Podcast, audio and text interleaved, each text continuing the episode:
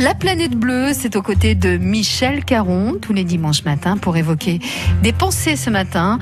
Voilà les constructions et les constatations d'un certain Aurélien Barraud, astrophysicien. Michel. Oui, là, ce n'est pas l'astrophysicien qui parle, mais le citoyen qui, comme beaucoup d'entre nous, a pleinement conscience de la nécessité de changer notre mode de vie, de penser et surtout nos envies. Alors, loin de se placer en donneur de leçons, il réfléchit à un mode de vie plus en accord avec notre bien-être Il a d'abord lancé des alertes à travers des conférences, des publications, et dans ce livre, il dresse un rapide constat des principales caractéristiques de cette sixième extinction massive de l'histoire de la Terre, qui est en cours. Par exemple, la chute des 80% d'insectes volants en Allemagne en 30 ans, la pollution qui tue environ trois fois plus d'humains que le sida. Rien qu'en 2016, il y a eu 40 millions d'heures de pêche industrielle effectuées par des navires qui ont consommé 19 milliards de kilowattheures et parcouru 460 millions de kilomètres. Voici quelques exemples. Nous avons perdu 60% des espèces vivantes sauvages en 40 ans, ou plus exactement des populations sauvages en 40 ans, euh, c'est un drame absolument indescriptible. Ce n'est pas une peur, hein. c'est un bilan, ça a déjà eu lieu.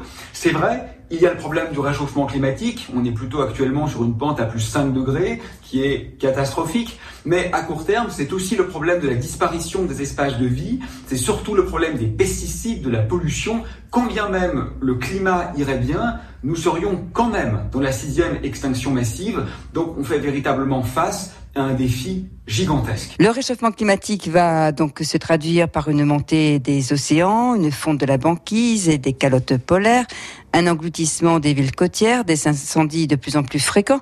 On en fait d'ailleurs déjà le constat. On évalue les réfugiés climatiques dans une trentaine d'années à 200 voire 500 millions. Tous ces exemples et bien d'autres, nous les retrouvons dans ce petit livre. Et face eh bien à tout cela, voilà le défi que nous lance Aurélien Barraud, une sorte de révolution copernicienne où nous changerions notre vision du monde, des choses, pour finalement une vie meilleure. Il faut entièrement revoir ce que l'on est, ce que l'on veut, notre être au monde, notre rapport à la nature. Il faut se faire démurger ça finalement.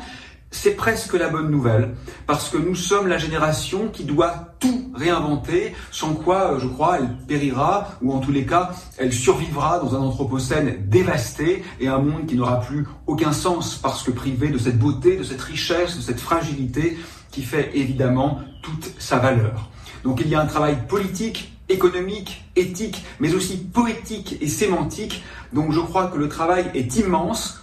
Sincèrement, j'ai peu d'espoir que nous y parvenions, mais en tout état de cause, euh, il y a ici une carte à jouer qui, si elle fonctionnait, pourrait totalement réenchanter notre rapport à la nature et apaiser cette espèce de folie sociale dans laquelle nous nous sommes placés avec des inégalités qui sont tout simplement euh, obscènes. Et c'est en nous informant, en comprenant les causes de cette catastrophe écologique que nous allons pouvoir changer notre façon d'être au monde.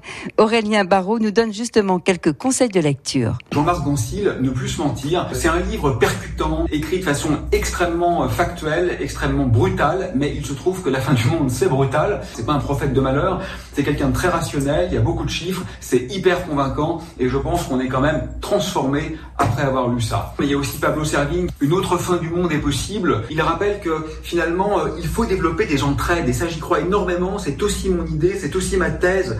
Il faut développer des alliances entre les humains et entre les non-humains en situation de crise, c'est ça, je crois, qui peut nous sauver. Et puis il faut peut-être aussi revoir d'autres euh, manières de faire fonctionner le réel, comme des peuplades qui sont aujourd'hui oubliées, euh, l'avaient inventé. En fait, il faut avant tout être modeste et décolonialiser toutes nos formes de pensée. Et évidemment, hein, c'est pas une régression que nous proposons. Moi, je suis pour la croissance.